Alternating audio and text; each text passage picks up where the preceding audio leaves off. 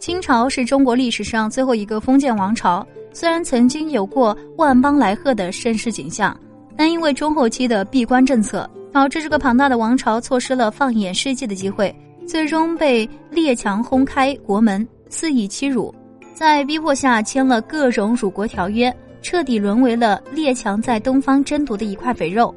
宋玉人是一八八六年的进士，入朝为官后极力支持维新。被誉为四川历史上睁眼看世界第一人。一八九四年，他被派往欧洲出使参赞。他认真地考察西方各领域的制度，并请教了很多西方上层人士，深刻感受到了西方的先进，更是坚定了只有改革维新才能救清王朝的想法。但是当时正值中日战争，当他听到黄海之战惨败后，非常的愤慨，便立即上书，表明要及时遏制日本。他认为日本只是小国，还没有实力和中国进行长期战争的。如果朝廷能坚持些时日，那日本结局肯定会败。而且他还想出来一个可以奇袭日本的妙计。他认为朝廷坚持对抗日本，日本必然会倾尽全国的力量还击。他们本土此时空虚，清军可以趁机进攻，到时候能起到极大的威慑作用。而为了防止本土沦陷，前线的日军会迅速撤回。那前线的危机也可以得到缓解。他为了能实现这个计划，便开始在欧洲活动。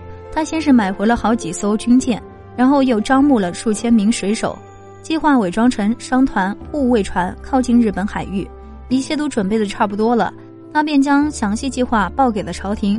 他联系了两江总督刘坤一、张之洞等很多主战的朝臣，希望能够得到更多人的支持。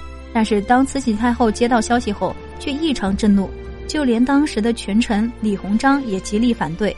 两人都认为此时朝廷已经在和日本和谈，这个时间节点上，宋玉人搞出这么一件事，会让朝廷被动。如果被日本人知晓，那后果更严重。而且宋的计划里还牵扯到这么多的外国人，到时候要是有一点意外，谁都不好收场。于是慈禧下令让宋玉人立即回国，并对其降职处罚。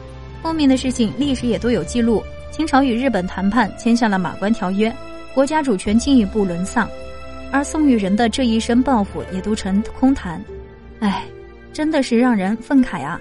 若是自己不这样，那那时的清朝也就不会签下如此多屈辱的条约了。